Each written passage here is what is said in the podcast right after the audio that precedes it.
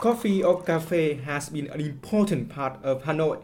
Welcome to the Credia Way of Life, our making media podcast, which will help you to discover a unique form of roasting coffee and an unprecedented coffee shop which brews an exceptional taste of coffee that you can't get anywhere else.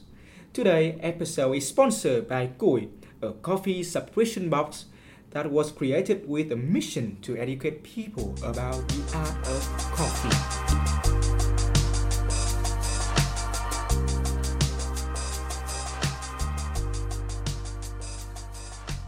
Hello everyone, welcome back to Credia, and this is Chang. Nice day, isn't it? Van Anh, have you got any plans for the day? Hi Chang, it's good to see you. Well, the green blow cold and autumn is on the show. Nothing better than a cup of coffee, right? That sounds nice. I think I have a perfect idea for you actually. Tell me more about it. Have you ever heard about Thai coffee? It's the only coffee shop in Hanoi that roasts their coffee beans by burning wood. Sounds great, huh? Yeah, And this recipe has been passing down through generations in the family. I bet people will not only enjoy the strong taste of it, but also feel sense of nostalgia. Absolutely. Let's connect to Sun and see what he got for us. Hello, Sun, can you hear us? Hi Chang and good morning everyone. You are just in time. I'm sitting in a cozy little spot in Thai right now and waiting for my drink. Oh, can I have one bak siu please? And for those who don't know, bak siu is the combination of special ratio between black coffee and condensed milk. Yes, sir. Here you go. Thank you. Uh, well, I'm not a coffee connoisseur or anything, so pardon for my limited knowledge about coffee. Mm, to be honest, this is the best cup of coffee that I have ever tasted. The bitter, sweet taste and smokiness and um, The light acidity at the back of um, your throat. yeah, that's right, that's right. Yeah, thank you for saying so. I'm the owner. Um, may I ask, is black roasted or light roasted coffee beans? It's black roasted one.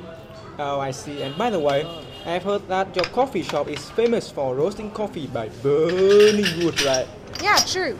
My family's coffee shop was opened by my great grandfather in 1926. He started to sell it on the street, and it's so fortunate for us to have a coffee shop on Chitwivung Street now. Oh, that's amazing because it's 2020 now, so it's Um, been 94? yeah, 94 years old. Yeah, it's been a long time.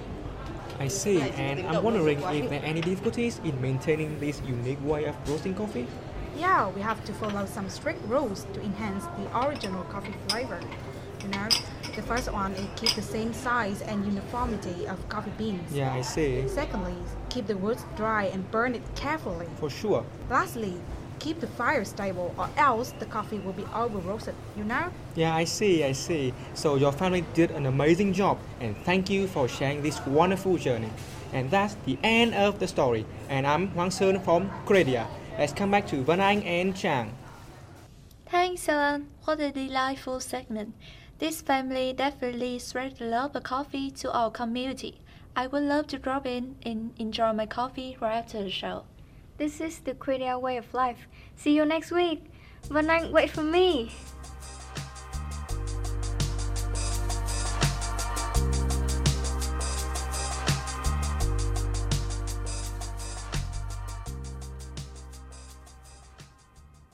Do you want a cup of coffee? But you are in quarantine because of COVID 19. But don't worry, we have Cui. A monthly coffee subscription box. which will send you two coffee bean varieties based on your taste. You can choose between pre-grind, full roasted beans, or instant to your heart's content. And a pamphlet about the origin, flavor profiles of said varieties, and what to pair with them to maximize the flavor.